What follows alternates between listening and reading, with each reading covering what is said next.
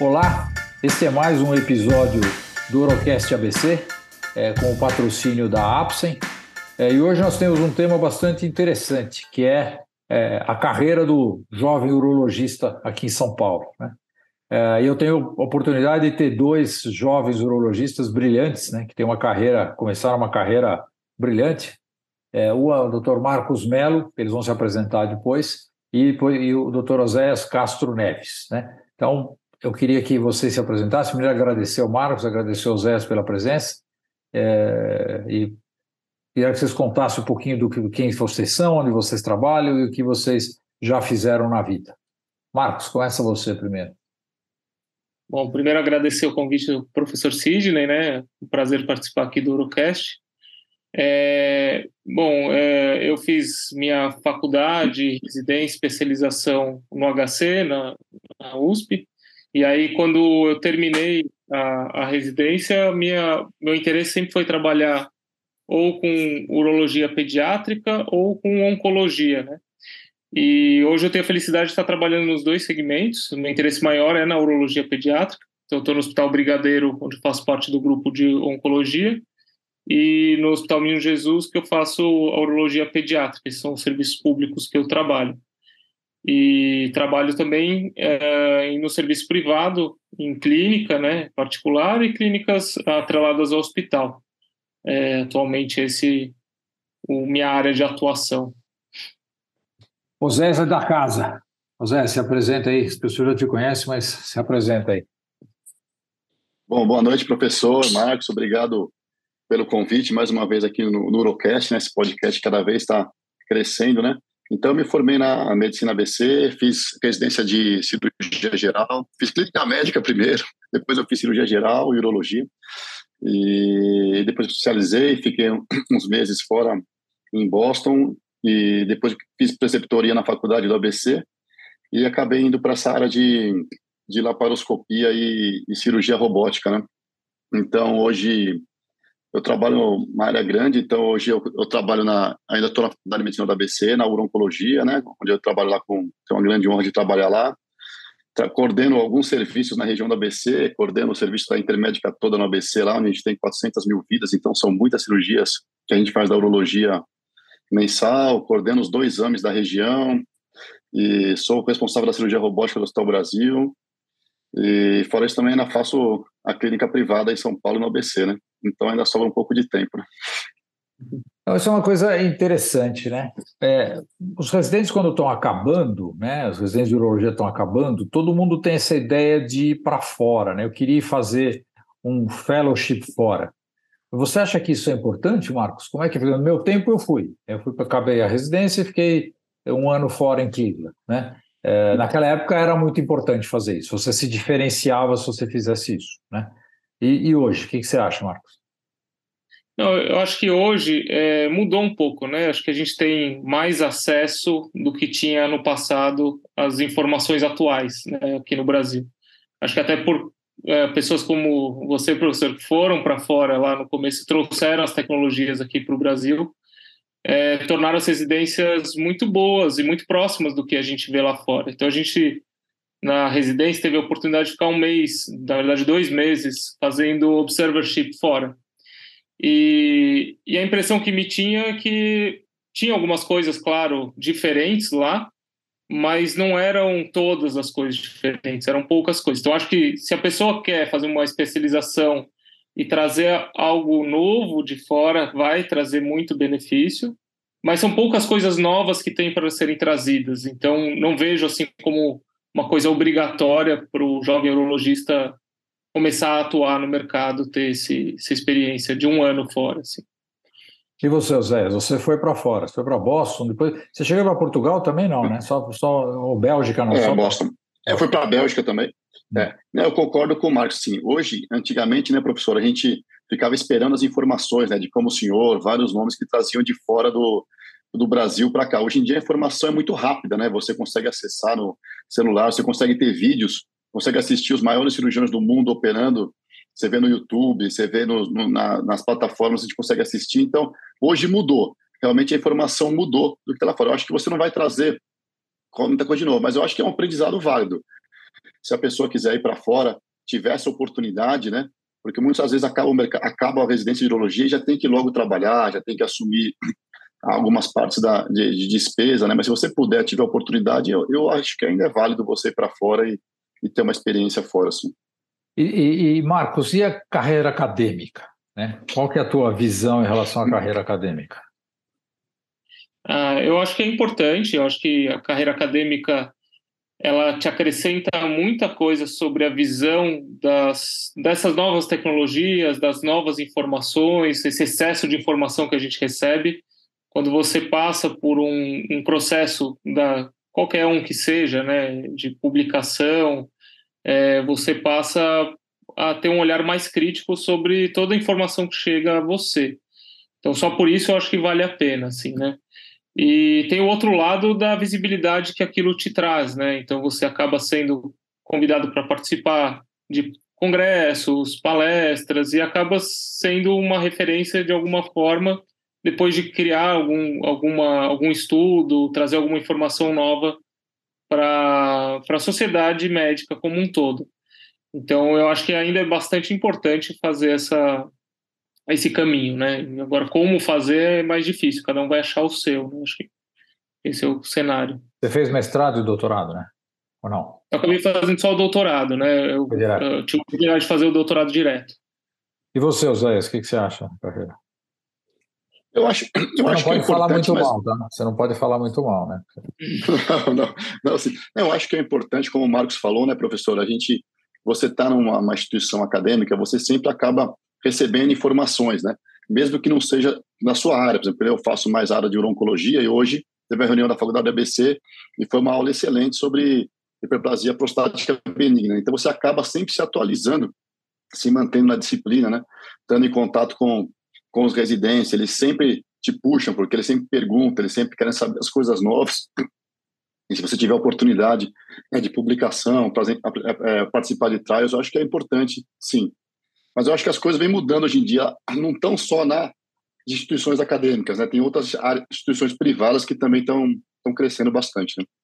Não, pelo contrário, né? Você não tem robô nas instituições públicas, você tem a maioria dos robôs, a grande maioria estão nas instituições privadas, então você acaba precisando ir é. para fora para poder fazer. Agora, é. Zé, eu vou começar com você primeiro.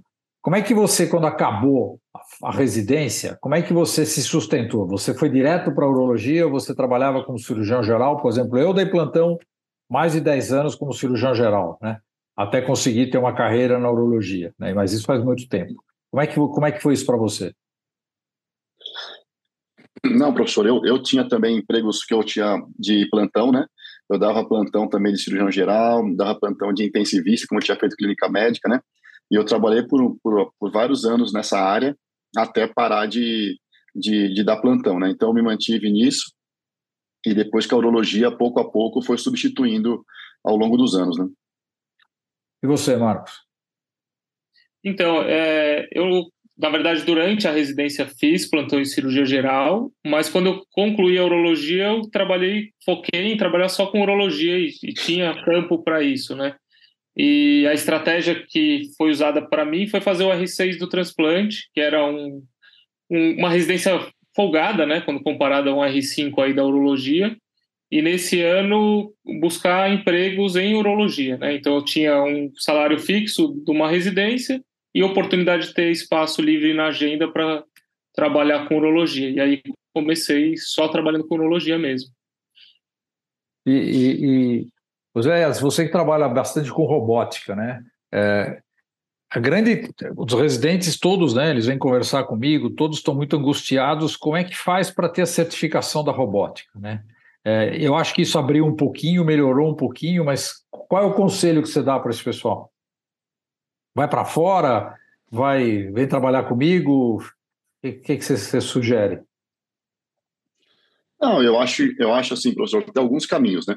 Se você puder ir para fora, é um caminho interessante, porque realmente nós não temos muitas áreas, apesar de ter aumentado o número de fellowships hoje em dia em cirurgia robótica, ainda são poucos e as vagas são limitadas, né? Porque você pode fazer uma certificação em cirurgia robótica, mas não quer dizer que você está apto para sair operando, né? Então acho que se você puder, como quando novo, fazer um fellowship ou aqui no Brasil ou fora voltado para a cirurgia robótica, eu acho que isso te ajuda bastante, né? Então, hoje em dia, é, em pouco tempo você consegue ir para fora, fazer um fellowship ou na Europa ou no, nos Estados Unidos, você consegue ter um grande número de casos e experiência, né?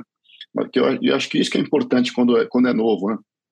Você quer fazer uma área, você dedicar uma área, né? Então, quer fazer uma área de andrologia, ou quer fazer laparoscopia robótica, você tem que fazer, você tem que estar tá atuando no mercado, né? Porque quando eu realmente terminei, eu queria fazer laparoscopia.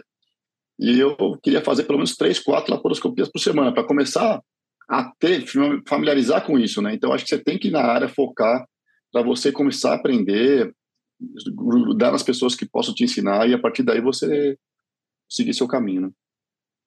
Você, Marco, você faz robótica? Eu faço também, mas é, tive um caminho um pouquinho diferente, assim, né? Por fazer urologia pediátrica, a gente acaba tendo menos casos, né? E a vivência é bem diferente da, da oncologia, né?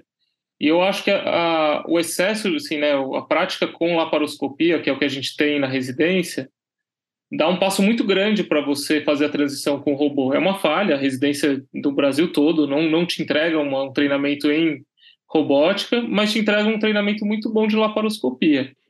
E fazer essa transição não foi difícil. Assim, claro, é, precisou dedicação, precisou, como o Zé falou, procurar os casos, né? Você tem que, de alguma forma, é, procurar estar tá num caso que você não é o principal cirurgião, mas você vai estar tá lá assistindo, e aí conseguir fazer essa transição.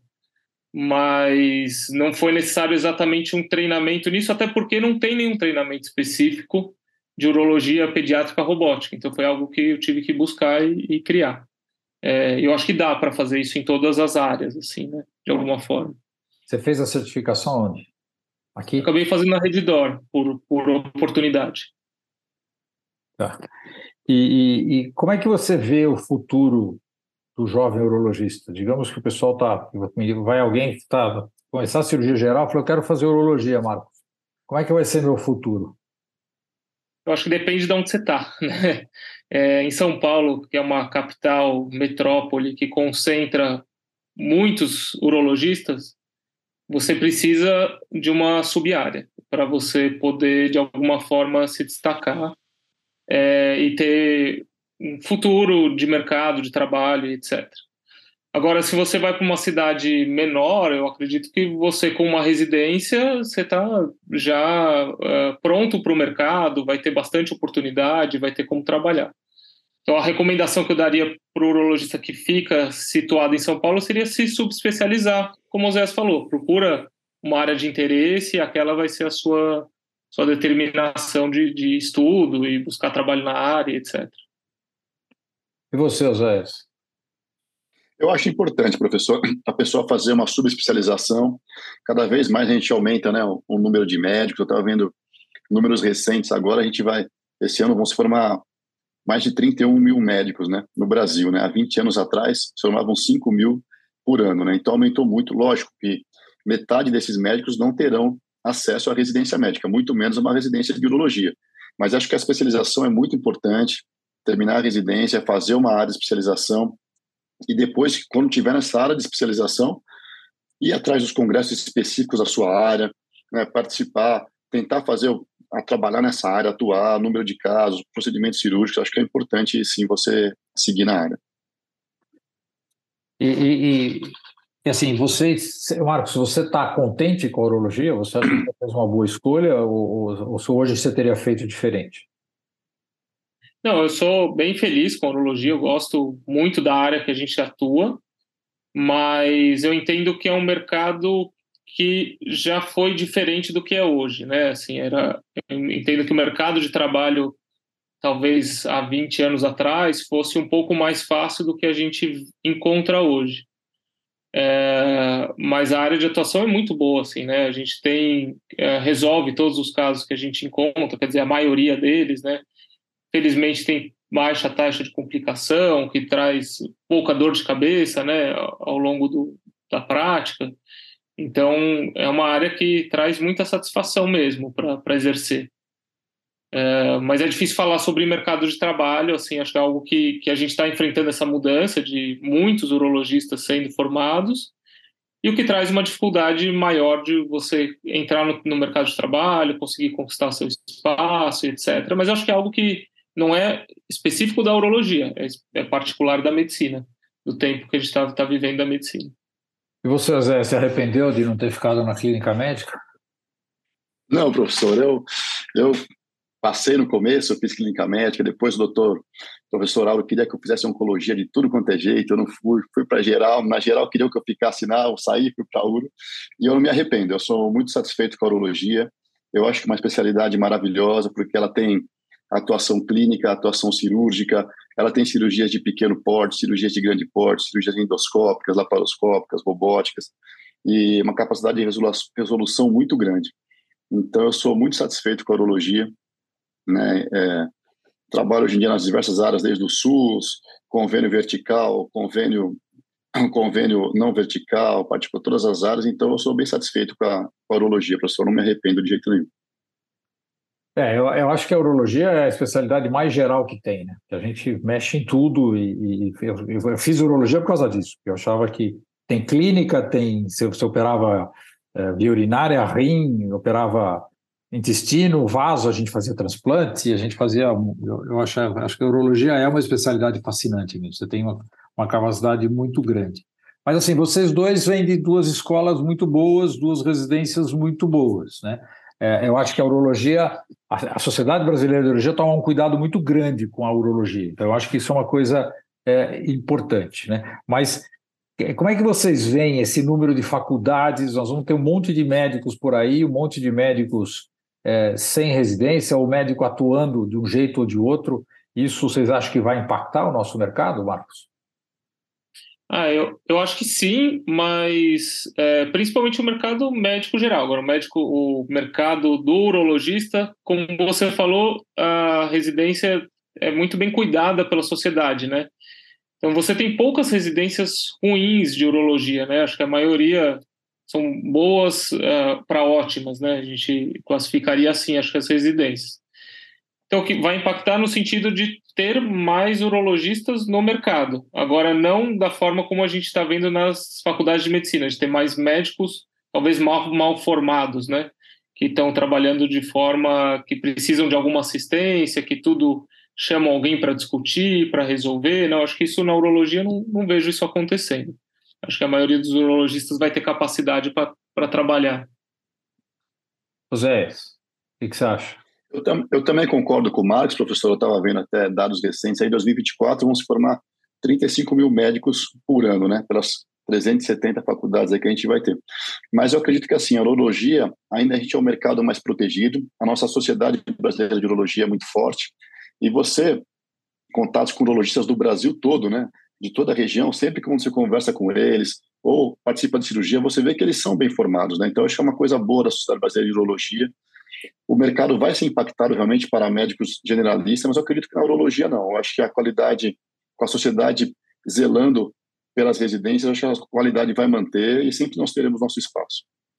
É, a, a sociedade, por exemplo, nós nunca tivemos estágios, né? A gente sempre foi contra a sociedade, todo, todas as diretorias e todas as, as CBU sempre foi contra estágio, então a gente não tem estágio, isso é uma coisa que ajuda a manter a, a urologia, né? O título de especialista sempre foi bem cuidado, foi no sentido de dificultar o acesso para quem não tivesse residência, né? É, então eu acho que a, a, a, a urologia tem isso. Nós temos uma outra coisa que o Eric fez quando ele era presidente da sociedade, que nós não temos áreas de atuação. Né? É, o pessoal, me lembro quando é, o pessoal falava, não, mas isso é um absurdo, tem que ter área de atuação. Só que quando você tem área de atuação, você tem que fazer um exame para cada área de atuação. Né? A ginecologia é assim. Você precisa ter título de especialista em reprodução, título de especialista em endometriose, título de especialista em obstetrícia, e a gente não tem. A gente, tudo que você faz na residência, você pode fazer. Por isso que você pode fazer laparoscopia em qualquer hospital sem precisar ter um outro título, porque você, é, a residência toma, a sociedade sempre tomou esse cuidado, né? Eu acho que isso é uma coisa é, bastante é, é importante. E co como é que vocês veem a urologia como especialidade? Que caminho que a gente vai andar, Oséias? Como é que a gente, caminho em termos de tecnologia, a gente vê hoje uma, uma influência, hoje a gente viu lá na nossa reunião é, a força que as indústrias estão fazendo no sentido de ter novas tecnologias em áreas que estão bem conceituadas, como HPB, por exemplo. Como é que você vê isso? Ah, professor, eu acredito que assim, é, na urologia, a gente vai acabando tendo, trabalhando um pouco numa sub-área, né? Você faz uma urologia geral, mas é muito difícil hoje em dia você praticamente fazer tudo, né? Então eu não tenho mais a pretensão de fazer, por exemplo, urologia pediátrica, como o Marcos faz, né? Então eu acabo encaminhando para o colega. Então acho que a gente vai acabar fazendo um pouco mais de sub-área, uma urologia geral, mas se no caso uma sub-área, você pode chamar um colega, mas sempre ter uma, uma referência, acho que isso é importante. A tecnologia vai vir e não tem retorno, né? Infelizmente isso é uma coisa que vem, vem para o bem, né? mas a gente tem que saber como atuar isso, né? Então como como a gente viu hoje, né? tem que saber onde empregar e se realmente vai valer a pena e se vai ser custo efetivo toda essa tecnologia que está sendo empregada. Mas eu acredito que a gente trabalhando cada um na sua área e, e tendo colegas para você conversar, trocar ideias, encaminhar os pacientes, eu acho que vai ser o futuro. Mas a gente vai, não vai ser aquele urologista geral de saber tudo, vai ser mais para os professores, né? Como o senhor e, e poucos que tem, mas hoje em dia cada vez menos, né? Você, Marcos, o que, que você acha? Atua principalmente na área de cirurgia pediátrica, né? A urologia pediátrica foi uma área que nós quase perdemos. É, a Sim. gente ficou muito próximo de não ter mais urologista pediátrica. Felizmente, a gente tem uma, uma retomada. Mas como é que você acha isso? Como é que você vê isso? Ah, é, realmente, em particular, a urologia pediátrica é uma sub-área que tem muito cirurgião pediátrico atuando, o que quase não acontece nas outras áreas da urologia, né? Você não tem um cirurgião geral operando próstata, né, por exemplo, que é uma coisa que no passado até tinha. É, talvez a maioria até, assim, ou igual seja cirurgião pediátrico e urologista pediátrico. Mas eu acho que, assim, os caminhos que a gente tem para que retome, né, que a gente seja sempre a referência, né, o urologista nessas áreas, talvez sejam uh, as organizações como já existem nas universidades passarem a acontecer também nos serviços privados, né? Então, por exemplo, uh, qualquer hospital que, que, seja tem um setor específico já de oncologia, né? E lá dentro está o urologista atuando. É, talvez isso comece a ter também na pediatria, na reprodução. Então, a estrutura que você tem na, na universidade passa a existir também no, no setor de saúde suplementar e talvez a formação comece a, a também atuar nas duas uh, frentes, né? Porque você tem tecnologias que são muito caras, não entram, a universidade não está tendo mais condição de, de arcar com isso. Então, talvez esse seja o caminho para as universidades criarem parcerias, não sei. São alguns caminhos que eu vejo aí pela frente. Mas, mas você está falando, mas assim, os hospitais começarem a ter corpos clínicos fechados, né? Isso não, vai ser, isso não vai ser um limitador para o campo de trabalho do urologista? Olha, talvez sim, talvez seja um limitador. Para você entrar nesse corpo clínico, te cria algumas barreiras, né? Mas como a gente falou, urologias já existem muitas barreiras para você virar urologista, né? Então talvez é, não seja uma barreira tão grande. Uma vez que você já é urologista, você consiga se encaixar nesses corpos clínicos, né? E, e Oséias, eu tenho lá um residente, um R3, o camarada tá meio ah, não estou afim de fazer trabalho, não preciso de trabalho, trabalho científico não vale, não vale para nada. O que, que você falaria para esse R3? Eu falaria que ele está perdendo o tempo dele, né, professor? Ele, eu acho que hoje em dia, como a gente falou, cada vez mais médico, cada vez, quanto mais você puder, o que mais você puder fazer, né, em termos de cirúrgico, em termos de trabalho científico, em termos de aprendizado que você vai levar para a sua vida, é melhor para você, né? Então, eu acho que ele faz conhecimento não ocupa espaço, né, professor? Eu acho que o que ele puder fazer, aproveitar a sua residência, tanto na parte assistencial como na parte de pesquisa, eu acho que é fundamental para ele ter uma boa formação. Você tem mestrado, né? Você fez mestrado, né? Não, eu, eu não terminei ainda. É, precisamos dar um jeito nisso. E você, Marcos, o que, que você fala para esse residente? Fala, ah, não quero fazer trabalho, não tô, não tô afim, me enche a paciência. Nós, temos, nós tivemos uma residência que ela fala, doutor, eu faço qualquer coisa, limpa até o chão, mas eu não escrevo trabalho. Ah, eu diria que assim, pensando né, nesse viés aí que eu coloquei, que provavelmente as coisas vão caminhar para corpos clínicos e que você precisa ter é, algum diferencial, é, o, o, trabalho científico é um diferencial, né? E, e, o conhecimento que você cria é seu, aquilo é, é, uma, é um conhecimento que ninguém vai te tirar, né? Então, quanto mais conhecimento você puder adquirir, melhor. Então, acho que a recomendação seria essa, né? Ainda mais no momento de formação. E publicar, ter papel, ter currículo. É, a publicação é, é, o fim, fim do trabalho, né? Se você não publica, aquilo não, não vale quase nada, né? Assim, vale pelo seu conhecimento, pelo seu trabalho e, e reconhecimento, mas você não dividiu esse trabalho com, com o resto da, da sociedade, né? E aquilo, o, o, a publicação é o que te traz currículo, é que você pode depois conversar e falar, olha, já publiquei tantos trabalhos em tantas revistas, e por isso eu entendo desse assunto, né? Então, é mais um argumento para você incentivar a pessoa a participar. Né? Como é, Oséias, como é que você estuda? Né? Como é que você, o residente trabalha para burro, como é que você fala para o residente estudar? Né? Você estuda todo dia, você estuda uma vez por semana, você nunca estuda, você só estuda quando tem que fazer alguma coisa, como é que você faz isso? Não, professor, hoje assim, eu acabo estudando mais a minha área de atuação, né? Então, oncologia, né? Eu sou um cara que eu sou, eu gosto, eu sou fanático por vídeo, né? Então eu adoro ver vídeos de cirurgia. Então é uma coisa que eu gosto de ver bastante. Então eu vejo praticamente todo mundo que opera, eu, eu sei, se eu mostrar um vídeo, eu falo quem está operando. Então eu gosto de operar. Eu tenho o pessoal que trabalha comigo na equipe e também adora isso. Então o Cristiano, sábado à noite, fica me mandando vídeo. Ó, veja como esse cara está fazendo, não sei o quê. Então isso a gente gosta. É, e a gente sempre está atualizado, né? Então sempre estou vendo sempre as principais revistas o que, que sai da minha área, né? De principalmente próstata, rim e bexiga. É o que eu sempre tento manter atualizado e ver.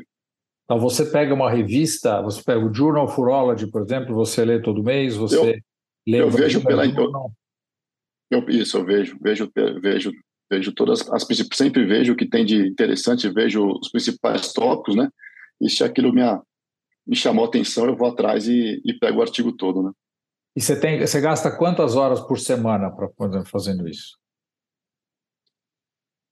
Eu geralmente eu vejo mais no meu tempo livre, né, professor? Quando eu estou em casa, então geralmente tento ver à noite, né? Porque aqui eu, eu tenho três filhos, né? Então quando eles vão dormir, tipo às nove e meia é a hora que eu sento no computador e fico até às onze, uma, uma hora, uma hora e pouco aí. Eu fico, eu fico à noite vendo isso daí. Em vez de ver série, você vai ver estudar. É, eu não, não vejo, nunca vi série, nunca vejo. E você, Marcos, como é que você faz para estudar? Como é que você se mantém atualizado?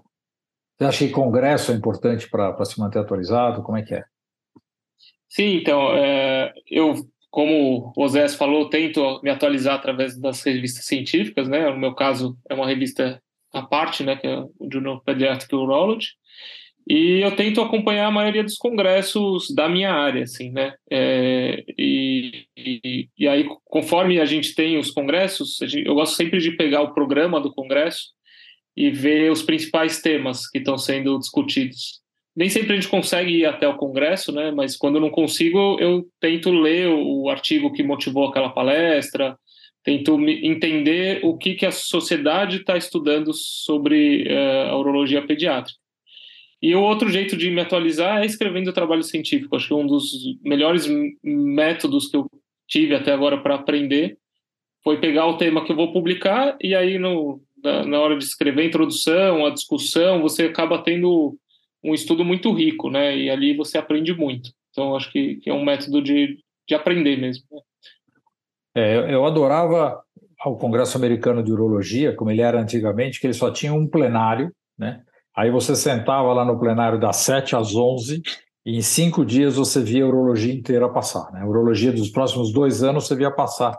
Agora mudou, tem 10 mil plenários ao mesmo tempo, a gente perde. Mas eu acho que o Congresso te dá uma ideia boa do que do que está acontecendo, porque tem milhares de revistas, né? Você é difícil a gente conseguir acompanhar. Você ainda, o Marcos ainda tem o, é, o grupo pediatria tem uma revista só, né? Pelo menos principal. A gente é, em andrologia tem umas 500, né? Tem cada, cada, cada lugar tem uma revista, o Journal of Urology, Urology, tem o Urology, tem o European Urology, então não é fácil para a gente acostumar, mas é uma coisa que precisa fazer, né? O médico o resto da vida vai ter que ficar estudando, né? O engenheiro provavelmente Professor, não. Fala. não, então uma ferramenta nova que eu comecei a usar recente até, tem vários amigos que usam, né? O próprio o Marcelo Broclaus, que é nosso presidente, sempre fala, e eu comecei, que é o Twitter, né? O Twitter. O Twitter, se você seguir as pessoas certas, que você quer seguir, também é uma ferramenta de, atualiz de atualização boa e ajuda também no, no dia a dia, né? É, na realidade, a gente acaba. Eu uso o Twitter, você acaba vendo um, um trabalho é. aqui, um trabalho ali, um, uma forma, é. um esquema ali, é, é interessante. Eu acho que. É, e do jeito que a medicina está indo, né, com a velocidade que as coisas estão aparecendo, a gente precisa ficar atento, porque senão você fica para trás rapidinho, né? A gente vê a história do robô. Eu falo para os residentes: se você não fizer, vocês não fizerem robô, vocês estão perdidos. Não tem futuro se não tiver robô. Não vai ter como fazer uma cirurgia aberta dentro de cinco anos, a não ser que seja uma complicação, alguma outra coisa. Bom, nós estamos chegando no final, aí eu gostaria que vocês falassem alguma coisa livremente que vocês quisessem deixar para os residentes, para os urologistas que estão nos ouvindo aí. Marcos, pode começar. Bom, eu queria estimular os, os, residentes a fazer urologia, né? Uma área fascinante, como todos colocaram aqui, é, que atua em todos os segmentos, né? De criança, adulto, idoso, homem, mulher, e que a gente tem a oportunidade de, é, do começo ao fim, né? Da clínica à cirurgia, resolver os casos, né? E dizer que, assim, para quem pretende ficar em São Paulo ou um grande centro, qualquer capital que seja desse país, que busque uma subespecialidade e que é, tente levar essa subespecialidade até o final da vida, porque o tempo que você vai precisar gastar para aprender e estudar vai te levar aí para frente até o final. Imagino que seja esse o caminho das coisas. Ô, seu Zéias, eu também queria falar para esse jovem urologista, só tem coisas boas a falar da nossa especialidade, tá? Para não desistir, continuar firme, né? Buscar sempre informação, buscar conhecimento. Tem excelentes fellow, é, fellowships aí no Brasil todo hoje em dia, né? E as pessoas são muito receptivas, né? Então a gente tem fellows de tudo quanto é lugar, pessoal, no HC, tudo quanto é lugar tem fellows que vêm de fora do Brasil, tudo para aprender. Eu acho que é uma especialidade excelente e só tenho coisas boas a falar da nossa especialidade. É, eu acho que a urologia é uma. O urologista é um privilegiado. Acho que a gente tem uma, uma especialidade muito boa. Eu acho que ela, ela é rica por si só. Eu acho que nós temos uma sociedade, a Sociedade Brasileira de Urologia, ela vem tomando conta da urologia direitinho. Acho que tem vários lugares, coisas que a gente acaba não fazendo, mas da especialidade a gente vem tomando conta. Isso eu acho uma coisa importante. Eu concordo, acho que a gente tem que ter especialidade. Eu na minha residência, quando eu acabei é, fui trabalhar com andrologia, quando ninguém na época fazia, né? E na realidade eu, eu fui buscar o pelo na casca do ovo, porque se eu fosse ser mais um camarada que operasse próstata, eu não ia fazer nada, né? Você ia acabar, eu ia continuar dando plantão mais uns 20 anos, né? Então, eu acho que é importante isso se, se diferenciar. E acho que é importante a diferenciação, né? Eu acho que o urologista é, ele tem que publicar, ele tem que. É óbvio que se você vai trabalhar em algum lugar que não, não, faz, não tem necessidade, tudo bem, mas é, aqui a gente está com dois exemplos de dois urologistas de sucesso, né? dois urologistas jovens, o Marcos é mais jovem que o, que o Oséias, é, mas os dois são dois urologistas jovens, se destacam na sua, na sua subespecialidade. O Marcos foi ainda para uma coisa muito mais difícil, que é fazer urologia pediátrica. Eu queria fazer urologia pediátrica, acabei mudando depois de, de, de, do fim da residência, né? mas a urologia pediátrica é uma especialidade muito boa, uma especialidade que tem bastante coisa para a gente fazer. Queria agradecer os dois pela presença, pelo, pela disponibilidade. Se vocês quiserem falar mais alguma coisa, o microfone é de vocês. Não, só agradecer a oportunidade dessa conversa, acho que foi muito produtiva. Obrigado mesmo. Zéias. Queria agradecer, queria agradecer também o senhor, professor Marcos, aí, por essa conversa e estou à disposição quando precisar para os próximos Eurocasts. Bom, muito obrigado a todos. Mais uma vez agradecer a Apsin pelo pelo patrocínio e até o próximo episódio.